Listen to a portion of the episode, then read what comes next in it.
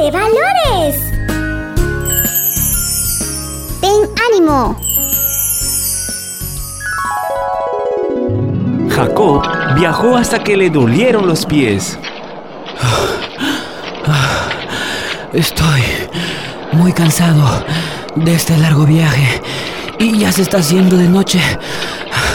Debo encontrar un lugar donde dormir inmediatamente. Jacob había huido de su casa, ya que había engañado a su padre haciéndose pasar por su hermano mayor. Todo fue por la herencia y ahora estaba de camino a la casa de su tío. ¡Wow! Esta roca me servirá de almohada y con esta manta que traje me tapará. Ahora sí a descansar. Mañana me toca caminar todo el día. Ay, Dios de mi padre Isaac, perdóname por lo que hice. No fue la manera correcta. Espero un día volver a mi familia. Mientras Jacob dormía, Dios le dio un sueño en el que los ángeles subían y bajaban por unas grandes escaleras que llegaban hasta el cielo, y Dios lo animó diciéndole, Yo te cuido, Jacob, y a pesar de todo, te bendeciré.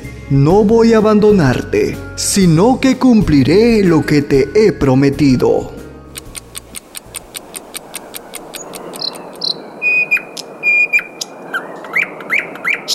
Jacob por la mañana estaba asombrado. ¡Wow! Dios está conmigo, aun cuando no lo veo. Entonces tomó la roca que había usado como almohada y allí mismo la colocó como recordatorio del amor y cuidado de Dios, a pesar de que él había engañado a su hermano.